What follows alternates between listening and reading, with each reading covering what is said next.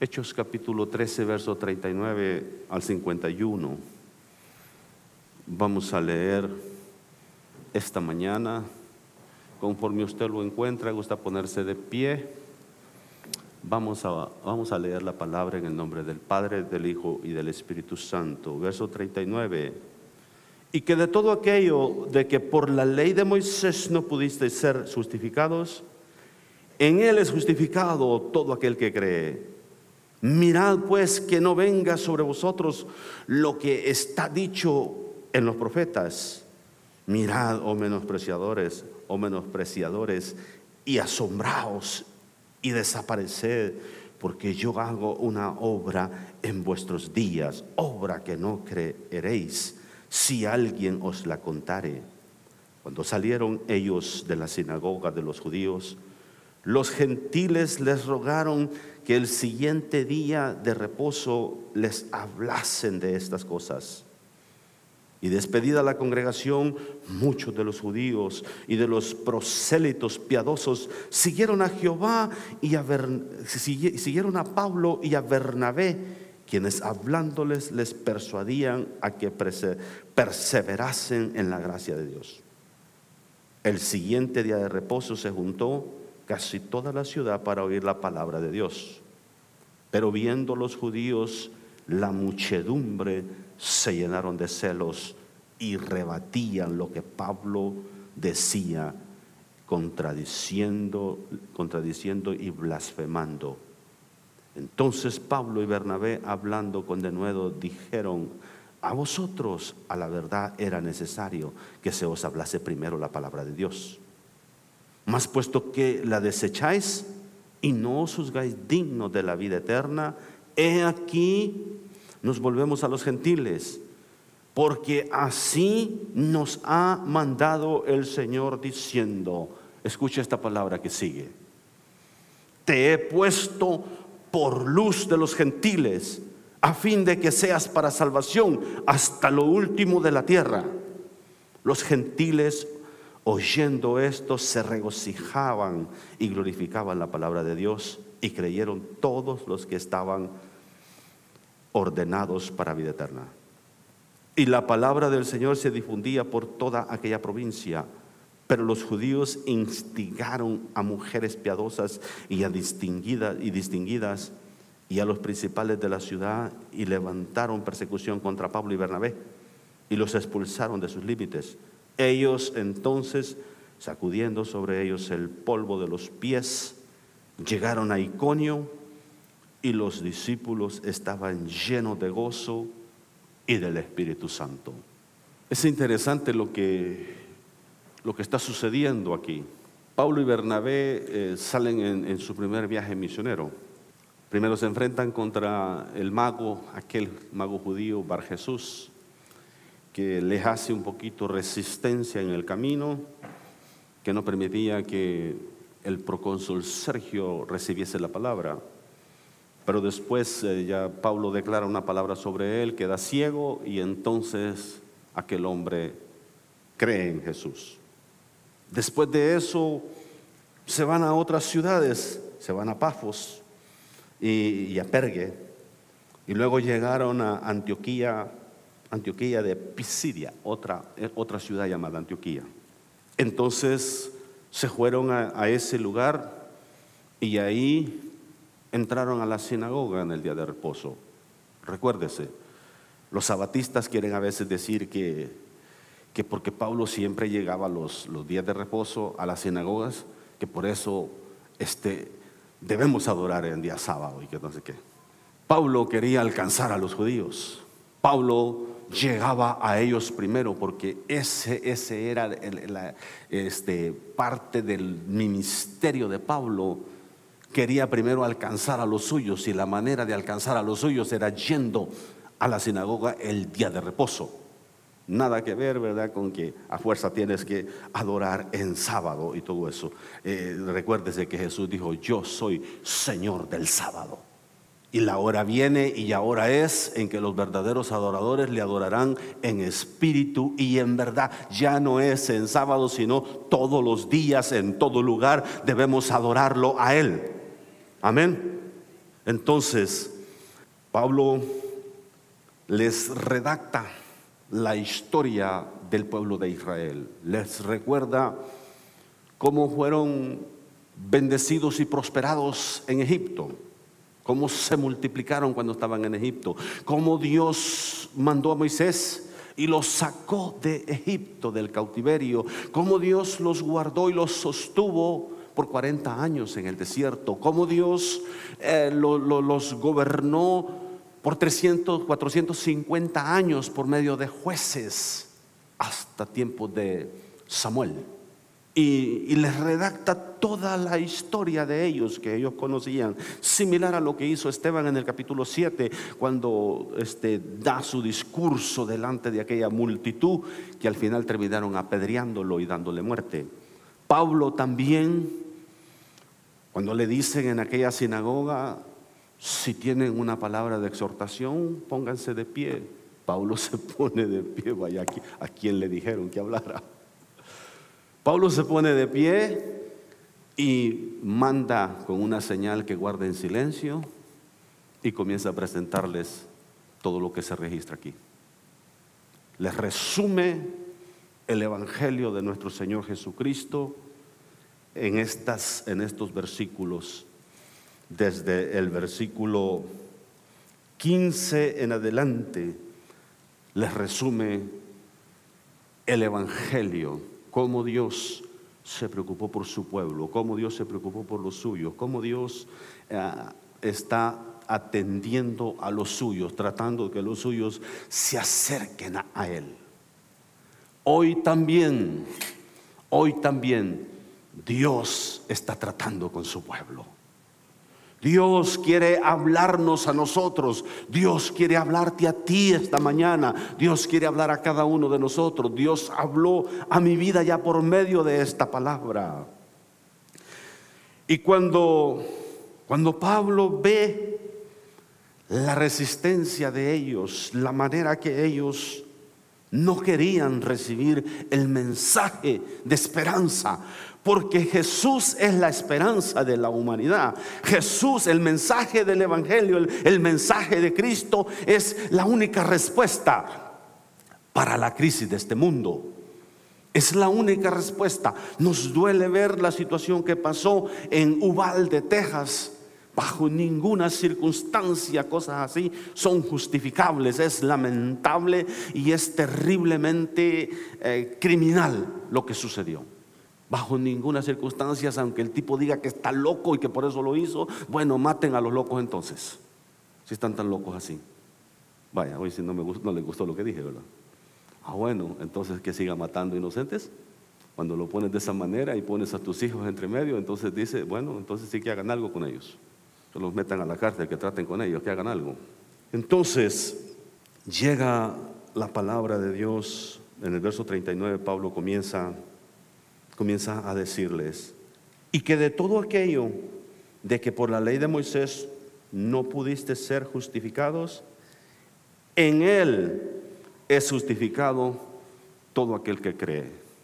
Pablo les hace la comparación, termina dando el mensaje, haciendo esa comparación, ese contraste entre la ley de Moisés y la gracia, el Evangelio según la gracia de nuestro Señor Jesucristo. Entonces, dice, por la ley de Moisés no pudiste ser justificados. ¿Por qué? Porque nadie pudo cumplirla. Nadie la pudo cumplir, solo Jesús. Solo Jesús la pudo cumplir. Entonces, ese Él que menciona aquí es Jesús.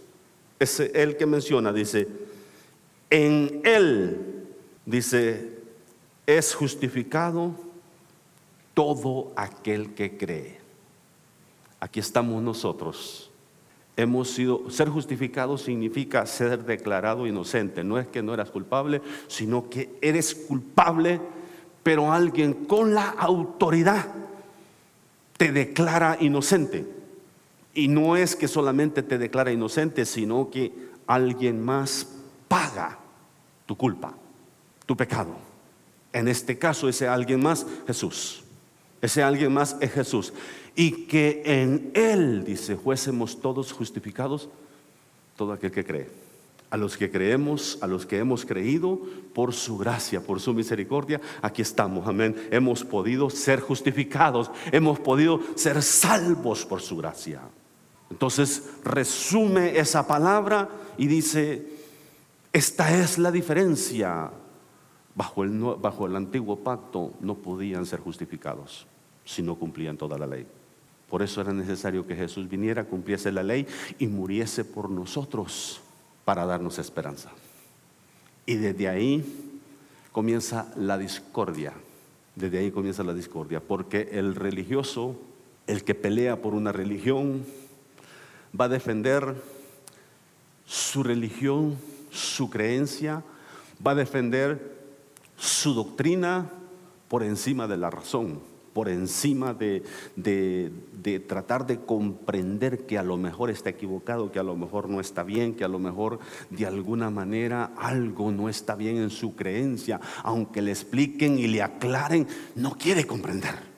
Y ahí comienza el contraste Ahí comienza una, una, guerra, una lucha tremenda que estas personas no quieren soltar sus creencias, sus creencias religiosas, sus creencias. El problema es que sus creencias los llevan a un punto de, celos, de celos y contiendas y pleitos, y los lleva hasta a blasfemar. Veremos eso pronto en la palabra. Ese es el peligro de cegarse en una religión. Quiero aclarar, Jesús no es religión. Jesús es el Salvador del mundo. Jesús es nuestro Salvador. Con Jesús tienes una relación, no es una no es la religión de Jesús, es una relación con Jesús. Esa es la diferencia. Tienes lo conoces a él como tu único y suficiente Salvador y comienzas a cultivar una relación con él y comienzas a establecer una relación con Él y Él comienza a ministrar tu vida. Y Él comienza a transformar tu manera de pensar, tu manera de ver las cosas. Pablo les habla cómo a través de Jesús el que cree es justificado. Y luego dice el verso 40, mirad pues que no venga sobre vosotros lo que está dicho en los profetas. Inmediatamente les recuerda una palabra profética. Recuérdese, Pablo siempre predicaba fundamentado en la palabra de Dios. La palabra de Dios que ellos conocían en ese tiempo era el Antiguo Testamento. Eran los, los 39 libros del Antiguo Testamento los que él este, predicaba y enseñaba. El Nuevo Testamento apenas estaba en desarrollo. Muchas de las palabras y sermones que Pablo predicó hoy se registran ya como parte de esa palabra inspirada por Dios en el Nuevo Testamento. Pero aquí Pablo les recuerda y les advierte, mirad, dice que no venga sobre vosotros lo que está dicho dice, en los profetas. Mirad, y esta es la palabra de los profetas, mirad, oh menospreciadores, asombraos y desapareced porque yo hago una obra en vuestros días, obra que no creeréis si alguien os la contare. Pablo enfatiza que no vaya a llegar como sorpresa esta palabra. Y la palabra es fuerte, la palabra es dura a todos los que menosprecian. Déjame decirte, cuando el evangelio de Dios es el evangelio de Jesús es presentado, cuando la esperanza en Cristo Jesús es presentada, Cristo Jesús, esperanza de gloria, dice la palabra, amén. Cuando es presentado como el único y suficiente Salvador, como el único que puede perdonar tus pecados, el único que puede darte vida eterna, el único que puede este, restaurarte de tu condición pecaminosa. El único que puede cambiar y transformar tu vida, mi vida. El único que ha hecho una obra completa en nosotros y la sigue perfeccionando. Entonces, cuando alguien menosprecia, y dice ahí, menospreciadores, asombraos y desapareced, porque yo hago una obra en vuestros días, obra que no creeréis si alguien os la diere. ¿Cuál es esa obra que hace? ¿Cuál es esa obra que hace? Enseguida describe la obra. Para los judíos, para los judíos escuchar y tratar de comprender que el Evangelio, que el Cordero de Dios, el que vino a redimir al mundo, eh, este, eh, que el Mesías prometido viene no solamente para el pueblo judío, sino para toda la humanidad, para ellos comprender comprender que esa invitación se extiende para todos nosotros. Esto es algo que ellos no podían entender. Cuando, cuando Pablo es rechazado, el mensaje que él presenta es rechazado, entonces inmediatamente, mire lo que sucede. Por eso es importante leer la palabra siempre eh, con el contexto. ¿Qué es lo que hay en el antetexto y qué es lo que hay enseguida, el contexto? ¿Qué es lo que hay alrededor para poder así comprender el significado del mensaje? Entonces, cita una cita profética del Antiguo Testamento y dice, haré una obra que ustedes no podrán creer, no podrán comprender. Y es que, hermano, cuando se trata de esto, es a veces hasta para nosotros, hasta para nosotros a veces es un poquito difícil comprender cuando Dios salva a personas que de veras están fuera de, nuestro radar. ¿Sí? Por ejemplo, lo que está haciendo Roberto Carlos en las prisiones del Salvador, alcanzando delincuentes, gente, algunos de ellos con un récord criminal terrible, y pensar que, que se les está presentando este mismo evangelio a ellos para que se arrepientan y sean salvos, para que sus vidas sean transformadas.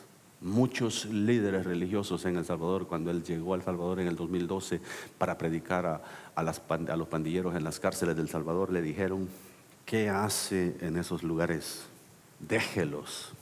Esa gente no quiere nada con Dios. Déjelos que se pierdan, déjelos que perezcan. Suenan como a palabras de religiosos. Exactamente. Si usted lo que quiere es predicar, plante una iglesia, le dijo y haga y pastoree una iglesia y alcance gente de esa forma. Pero cuando tú sabes a quién Dios te ha llamado y te ha enviado, te mantienes enfocado en, en, lo que Dios te ha llamado a hacer. Así que si Dios te llama un día y te manda a las calles de una ciudad, a las calles, a alcanzar delincuentes, a alcanzar gente que nadie quiere alcanzar, uh, eso, eso, eso, eso es bien a veces inconcebible en nuestra capacidad, nuestra mente, porque a veces nos, empezamos a, pulir un poquito, ¿sí? Ya empezamos a bañarnos más seguido, a cambiarnos, a rasurarnos y, y, a tener cultos bonitos en la iglesia, con gente bañadita, gente que huele bien, gente que se perfuma. Y uno dice, qué rico es adorar a Dios en este ambiente. Qué rico es, ¿verdad? Y ve, gente sonriente, ¿verdad? Con todos los dientes completos y todo. Y dice, aunque sean postizos, pero ahí los traemos. Y se goza uno en la presencia de Dios. Pero cuando Dios te saca de tu comfort zone, de esa área confortable y te lleva a un lugar donde dice, wow, y a ellos también hay que predicarles, a ellos también hay que decirles que pueden ser salvos. A ellos, sí, claro que sí, a ellos también. A los que viven en las favelas allá en Río, a los que viven este, en los lugares más abandonados, a los que viven, hermano, allá en, esa, en ese pueblito donde Hilario está yendo cada, cada fin de semana. Me dice, aquí se están entregando a Cristo. Dice, aquí está habiendo salvación, me dice Hilario, en este lugar. Dios está haciendo algo en esos lugares. Y, son, personas que uno dice, wow, también a ellos los está alcanzando el Señor. Y eso es lo que el Señor dice a través de Pablo. Haré cosas que ustedes no comprenderán. Haré cosas que no van a entender. Todavía nosotros a veces somos sorprendidos cuando Dios alcanza personas. Personas que no estabas pensando alcanzar. Personas que están fuera de tu radar fuera del comfort zone. Pablo le dice a los, a los judíos, yo haré cosa grande, cosa que ustedes no podrán entender. Mira lo que sucede en el verso 42. Aquí hay algo de algo glorioso que sucede. Cuando salieron ellos, dice, de la sinagoga de los judíos, los gentiles les rogaron que el siguiente día de reposo les hablasen de estas cosas. Esto es exactamente lo que Dios va a hacer. Si los judíos no quieren, entonces yo alcanzaré a otro pueblo, a pueblo insensato, a pueblo, a los no llamados, a los no escogidos. Yo los llamaré para que se acerquen y sean mi pueblo. Pueblo que no era pueblo viene a ser pueblo. Nosotros vinimos a ser pueblo de Dios por la misericordia de Dios, por la dureza del corazón de los judíos. Nosotros alcanzamos misericordia. Y si usted se resiste y si usted dice yo no quiero nada con eso, Dios llamará a alguien más. Dios va a alcanzar a alguien más. Porque Él va a aprovechar el sacrificio de su Hijo Jesús para alcanzar a cuanto sea posible. Dice esta palabra que inmediatamente los gentiles le rogaron, mucha gente le rogaron que les hablasen de estas cosas, dice el próximo día de reposo.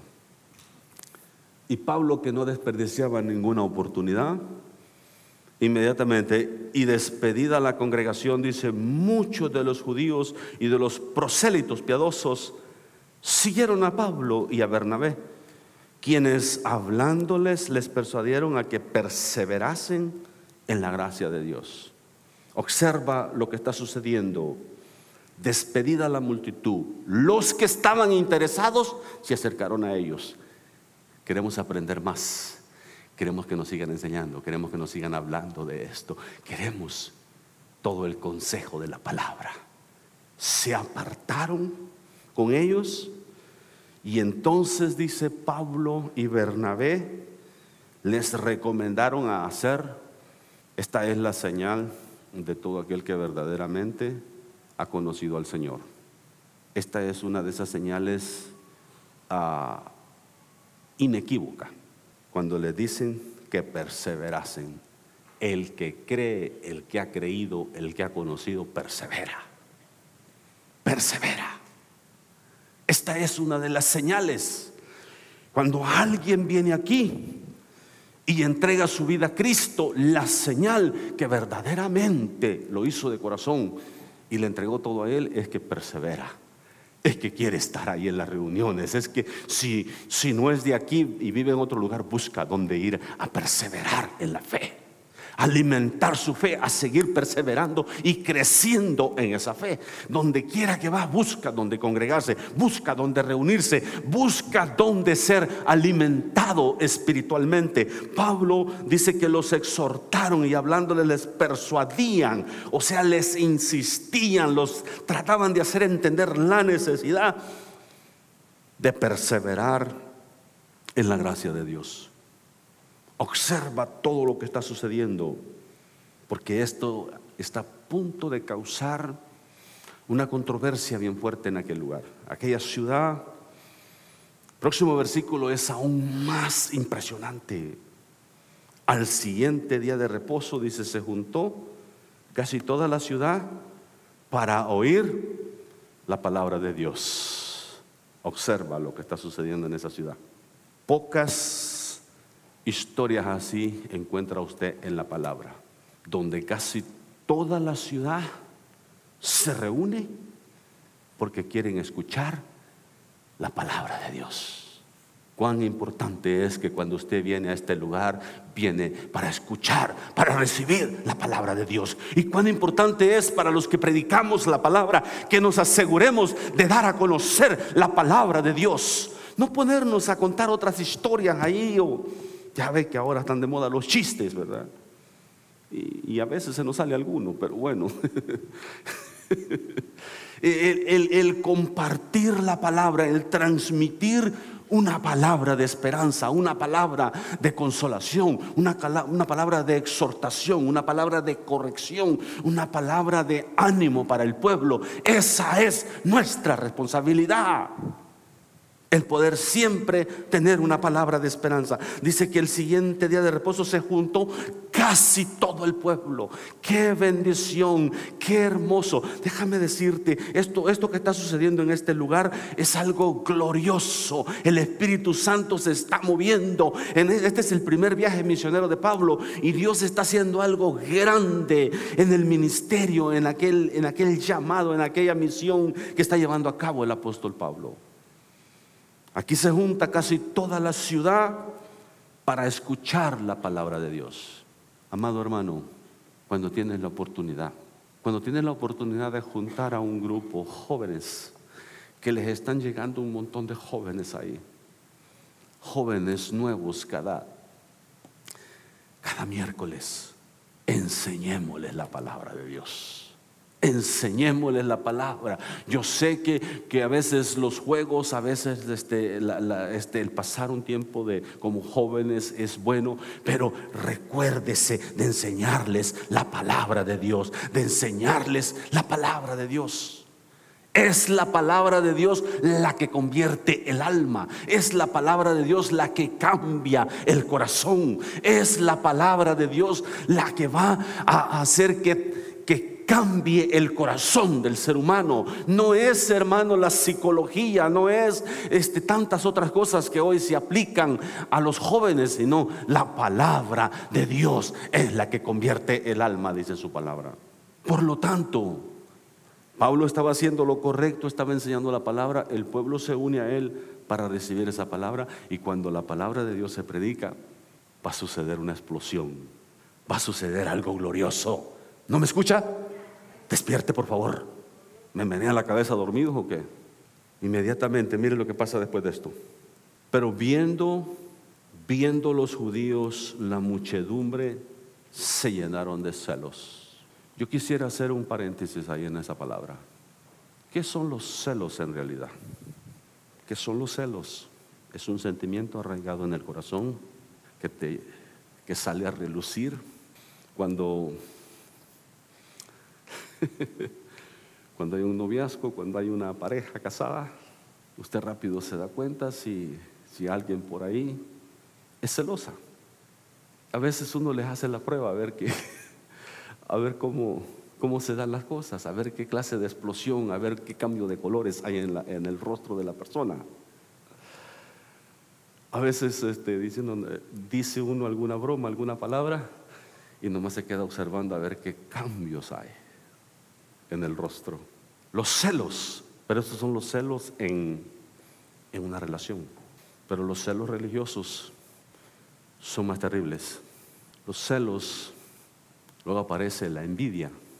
Parece que, que, son sinónimos, pero yo cuando me puse a estudiar no son sinónimos. Pero son de la misma familia. Por celos y por envidia, los hermanos de José vendieron, lo metieron primero en una cisterna, después lo vendieron y quisieron deshacerse de sus sueños, de sus sueños y sus planes, por celos y envidia. En la Biblia encontramos muchas historias.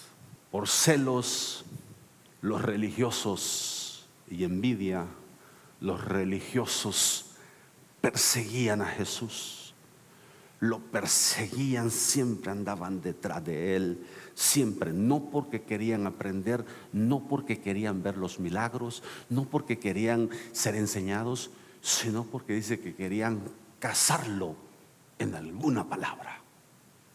Querían cacharlo en alguna palabra que dijera contradiciendo la ley de Moisés, contradiciendo la tradición de los ancianos, de los judíos, para acusarlo. Así andaban detrás de él. Los celos. ¿Cuántos hemos padecido de esa enfermedad? Yo digo presente. Usted no, ¿verdad? Usted está feliz de la vida. ¿Cuántos hemos padecido de esa enfermedad? Jovencitas, cuando el muchacho que te gusta está hablando con otra jovencita por ahí y la jovencita está bien parecida y tú dices y sientes que te carcome algo por dentro, ¿qué será?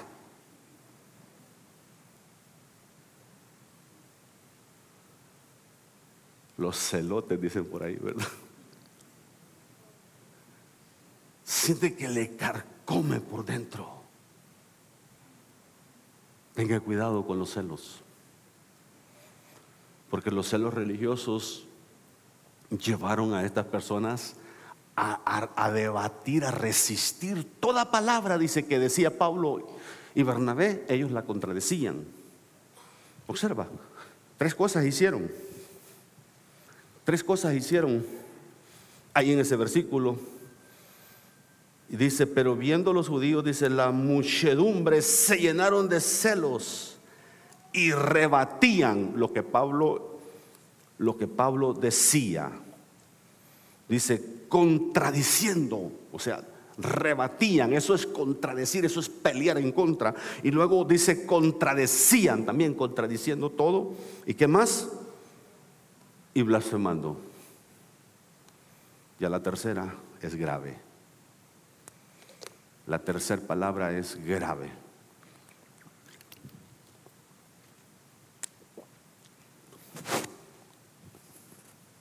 Todo comenzó con esa palabrita sencilla. Celos, envidia. Esta es una enfermedad de todos los humanos. Es una enfermedad de todos los humanos. Abel aquellos primeros humanos que habían sobre la faz de la tierra. Dice la palabra de Dios que cuando fueron a ofrecer sacrificio, a ofrecer ofrenda delante de Dios, Dios vio con agrado el sacrificio de Abel, pero no le agradó el, sacrificio de Caín. ¿Y qué fue lo que pasó en el corazón de Caín? En vez de decirle, Dios, ¿qué fue lo que hice mal? Ayúdame a corregir mi corazón, ayúdame a hacer las cosas bien. O ir, ir con Abel y decirle, ¿qué fue lo que tú ofreciste y con qué actitud lo hiciste? Yo quiero aprender a adorar a Dios. Yo quiero aprender como lo hiciste tú. En vez de hacer eso, porque así somos los humanos vemos que Dios bendice a alguien más, vemos que Dios está usando a alguien más, en vez de decirle, ¿cómo le estás haciendo? Voy a ver cómo le meto una zancadilla para que se reviente la nariz cuando caiga. Y ahí anda buscando a ver cómo le da una songoloteada, dicen por ahí. Esa palabra salvadoreña hebrea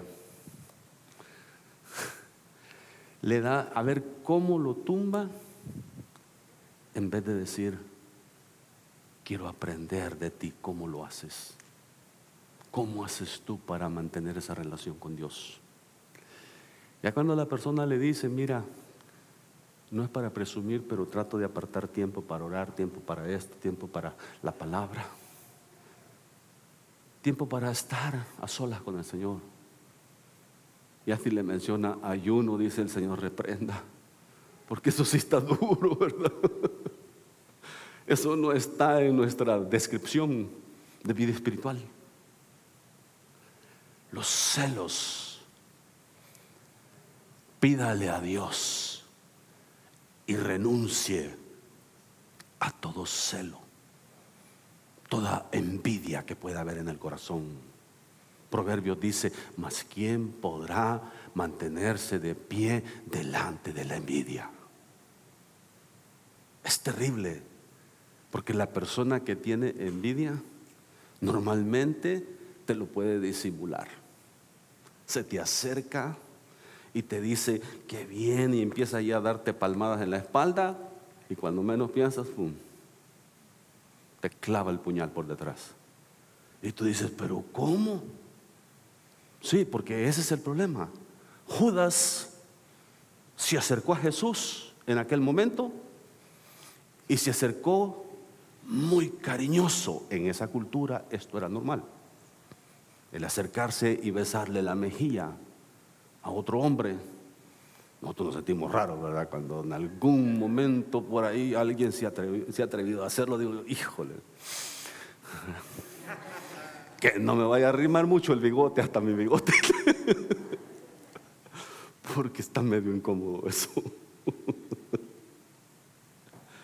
se le acercó Judas y le plantó un beso en la mejilla. Aquello que era una costumbre hermosa en su tiempo, un afecto de amor, afecto de cariño, Judas lo volvió un símbolo de traición.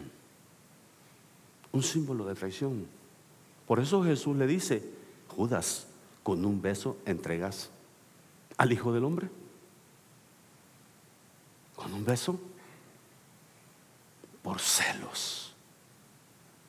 Por celos y envidia. ¿Tienes envidia de alguien esta mañana? ¿Tenemos envidia todavía de algo o de alguien? ¿Te afecta ver la prosperidad de alguien más?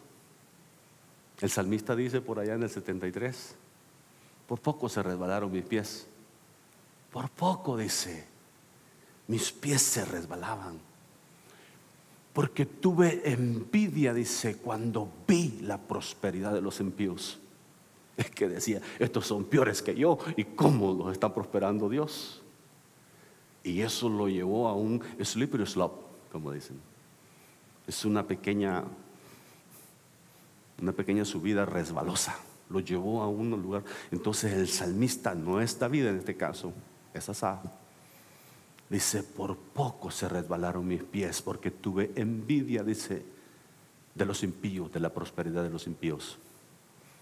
Pero después él recapacita más adelante y dice, hasta que entré al templo, a la casa de Dios, y pude ver el fin de ellos, ahí comprendí lo que yo verdaderamente tenía o tengo en Cristo.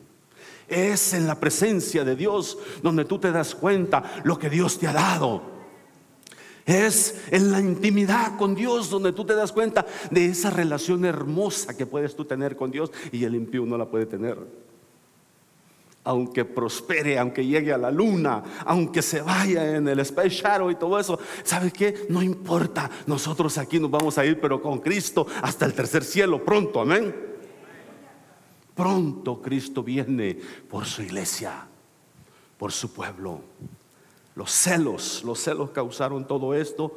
Lo peor es que lo lleva hasta blasfemar. Dice lo llevó a contradicción y blasfemando.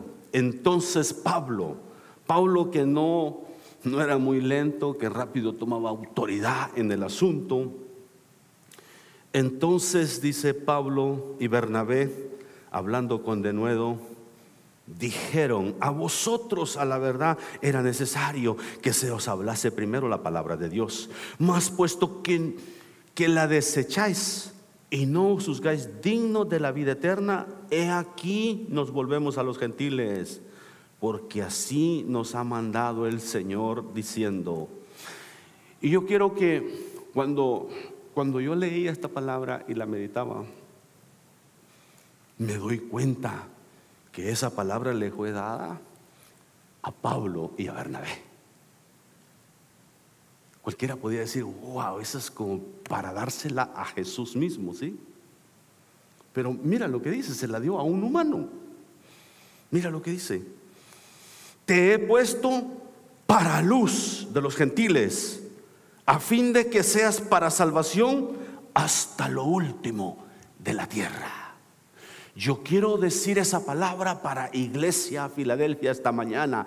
Te he puesto para luz a los gentiles y para salvación hasta lo último de la tierra. Por eso hacemos misiones, por eso creemos en misiones, por eso invertimos en misiones, por eso enviamos misioneros, porque queremos que esa salvación que nos ha sido dada a nosotros sea llevada hasta lo último de la tierra. Amén. Y quizá Dios te quiere decir esa palabra a ti específicamente esta mañana. Te la voy a repetir para que ya no sea solo para Pablo y Bernabé, para toda la congregación, sino para ti individualmente. Para ti individualmente. Te he puesto, te he puesto para luz de los gentiles, a fin, dice, de que seas para salvación hasta lo último de la tierra. No mires los límites los límites que como humanos siempre vemos.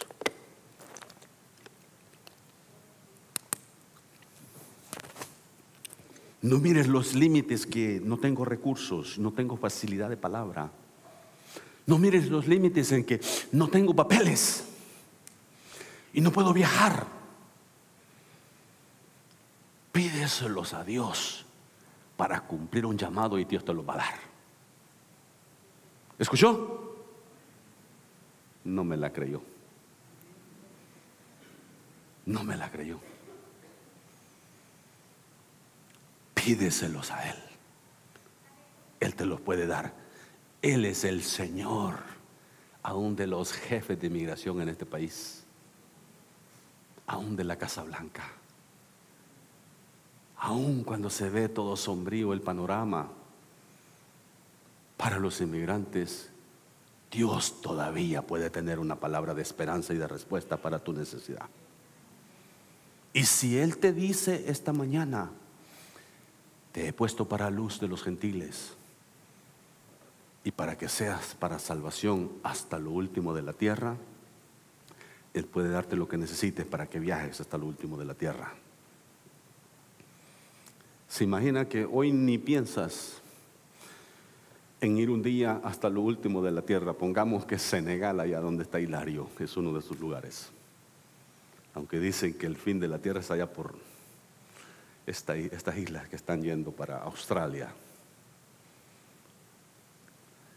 Dice que allá es el final, allá es el fin. Bueno, llegas allá y comienzas otro, otro, otro, otro, otro, otro, otra área. Entonces, pero quizá ahorita digas, quisiera un día ir hasta África, allá donde está Hilario, a ver esos proyectos que está llevando a cabo Hilario. Pero no tengo documentos. Quizás tienes el dinero, quizás tienes lo demás. Pídele los documentos al Señor. Cuando parece que nadie arregla, yo he visto gente arreglando. Cuando parece que no hay esperanza, yo he visto gente que Dios lo sorprende. Dios puede hacerlo nuevamente. Él puede abrir camino en el desierto. Amén. Entonces, vamos a ir concluyendo con esta palabra.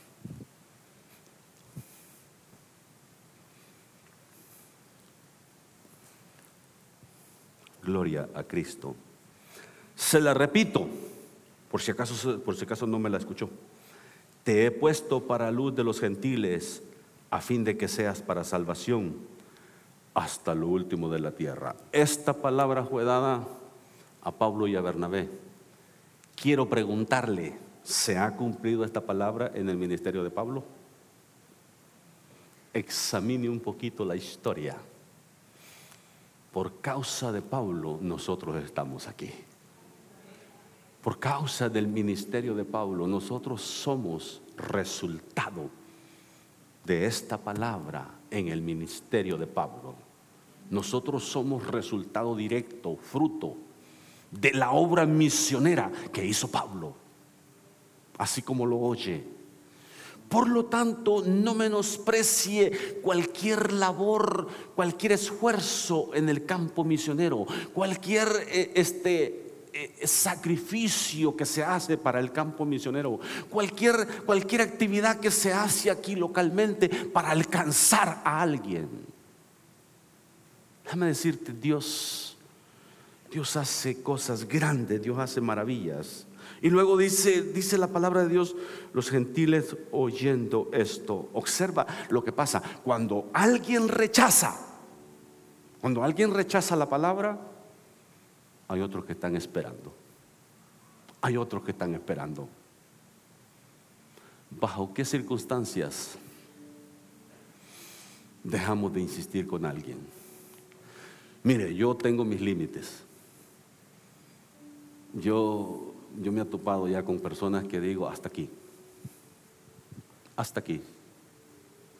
Ya le traté de una forma, le traté de otra, le traté de otra, y les hicimos, hicimos, les hicimos fiesta, les hicimos esto, les hicimos celebración, les hicimos de todo. Y no fue suficiente. Y supuestamente entregaron su vida a Jesús, pero no pasó nada, no, no, no, no lo hicieron de verdad. Tienen 20 años en la iglesia y no han dejado que Dios haga nada en su vida. Y todavía se aparecen ahí cada Easter Sunday. Dice, ah, hoy toca ir a la iglesia. ¿Qué otra fiesta, qué otra celebración hay en el año? Noche de sanidad es similar. Voy a ir aunque sea una noche. Pero no permiten que pase nada en sus vidas. Me dijo unos hermanos el otro día, pero es que esta persona dice, dice, nos llama siempre que tiene necesidad. Dice, y si va a la iglesia un, un su miércoles de vez en cuando, pero con la condición que, que le llevemos a hacer no sé qué tantas otras cosas después. Ay, discúlpeme. Pero yo le dije, ya déjela en paz. Si solo lo busca para eso, ya déjela en paz. Déjela que también busque quien la ayude en todos sus otros asuntos. Porque tampoco somos taxistas. Taxistas, lléveme a la migración, lléveme al abogado, lléveme acá, lléveme acá, lléveme allá. Y dice, oígame, entréguele la vida a Cristo mejor.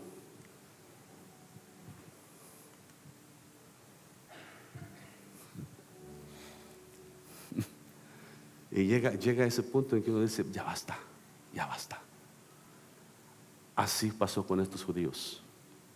Toda esa gente en ese lugar, Pablo dice, ustedes lo desprecian, hay muchos que están esperando.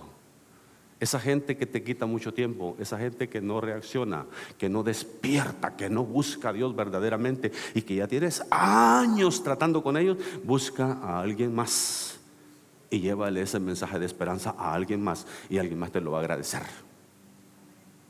¿Eh?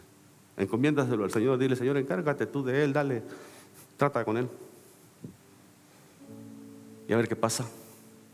Pero yo voy a buscar a alguien más para compartirle este mensaje de esperanza. Verdaderamente a veces eso es necesario. Pablo dice que desechó completamente aquellos no quisieron, la palabra se está cumpliendo, ustedes rechazaron y este mensaje va para otros. Y dice que los gentiles estaban esperando y gozosos que la palabra, la promesa de Dios era para ellos. Gózate, porque esa palabra es para ti, esa palabra es para mí ahora. Observa, los gentiles oyendo esto se regocijaban y glorificaban la palabra de Dios y creyeron todos los que estaban ordenados para vida eterna. Ah, esta palabrita, ¿verdad? Lo deja uno, lo deja uno meditando. A mí lo único que hace es transportarme a aquella palabra de Efesios y Romanos donde habla de la predestinación Si sabe lo que eso significa, esa palabra a algunos le da miedo. Pero Dios, que es soberano sobre todas las cosas, en su presencia, conocimiento adelantado, Él sabe quiénes van a creer, quiénes van a responder al mensaje, y Él los escoge de antemano. Qué difícil se la estoy poniendo hablar de la predestinación en una iglesia pentecostés, ¿verdad? Pero está en la palabra y hay que aceptarlo. Está en la palabra y hay que reconocerlo. Dice que los que estaban ordenados para vida eterna estaban creyendo, se estaban entregando a Cristo y la palabra del Señor se, se, difundía por toda aquella provincia. O sea, ya no era solamente la ciudad de Antioquía, de Pisidia, sino toda la provincia, todos los alrededores. Y eso es lo que queremos, que todo Sherman, que todo el condado Grayson, que todo el estado de Texas conozca la palabra de Dios, conozca el mensaje de salvación. Pero los judíos Observa los celos otra vez. Los religiosos, pero los judíos instigaron a mujeres piadosas y distinguidas, o sea, a gente de respeto, y a los principales de la ciudad, a gente en posición. Los instigaron Dice, se fueron manipulados y todo lo demás y levantaron persecución contra Pablo y Bernabé y los expulsaron de sus límites. Ellos entonces, sacudiéndose contra ellos el polvo de sus pies, llegaron a Iconio y los discípulos estaban llenos de gozo y del Espíritu Santo. Wow. ¿Qué hacemos nosotros cuando se nos rechaza? Cuando se nos levanta gente en contra de nosotros. ¿Qué hacemos nosotros? Buscamos un rinconcito ahí para llorar. Llorar ahí con una de las de Pedro Infante o no sé, con la de quién, era el que cantaba las canciones más tristes en México. Este, ahora pues pura tontería cantan, ¿verdad? Muchos de ellos, pero pero, pero en aquel tiempo componían muchas canciones de, esas que se, ponían en un rincón por allá con una botella de vino, tomando y, queriendo morirse de la tristeza. ¿Qué hacemos nosotros cuando nos rechazan? Cuando nos dicen no eres bienvenido a esta ciudad, no eres bienvenido a mi casa. ¿Qué hacemos? Pablo y Bernabé sacudieron el polvo de sus zapatos para testimonio de ellos. Y salieron a la próxima ciudad y hay dos palabras que dice ahí. Estaban llenos de gozo y del Espíritu Santo. Ellos no perdieron el gozo, ellos no perdieron la llenura del Espíritu Santo a causa del menosprecio. Ellos alcanzaron a cuantos pudieron en aquella ciudad, alcanzaron multitud, porque fueron muchos los que creyeron, y cuando se les dijo, ¿saben qué? Ustedes están haciendo demasiada influencia en este lugar, ustedes están alcanzando mucha gente y la verdad nos consumen los celos.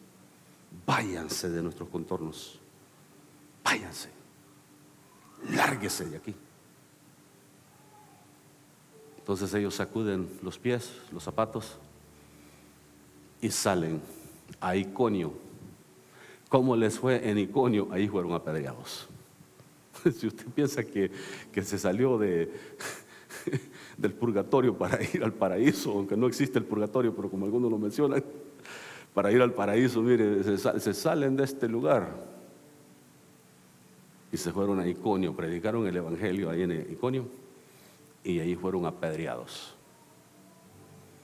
Pero ¿sabe qué? ellos seguían llevando ese mensaje de esperanza a la próxima ciudad. Si en un lugar no lo recibían, ellos se iban a otro lugar. Si en una casa no te reciben, vete a otra casa. Si una familia no te recibe, ve con otra familia.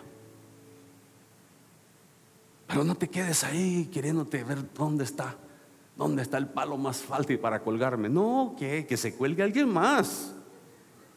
Que se cuelguen los Judas. Pero no nosotros. Nosotros tenemos un mensaje. Nosotros tenemos esperanza para llevar. Tenemos una palabra para el hambriento, para el necesitado. Tenemos algo para dar. Cristo en nosotros, poder de Dios. Tenemos a Cristo.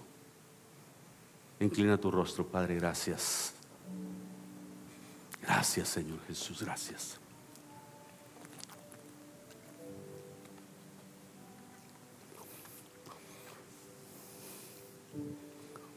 Gracias, Padre.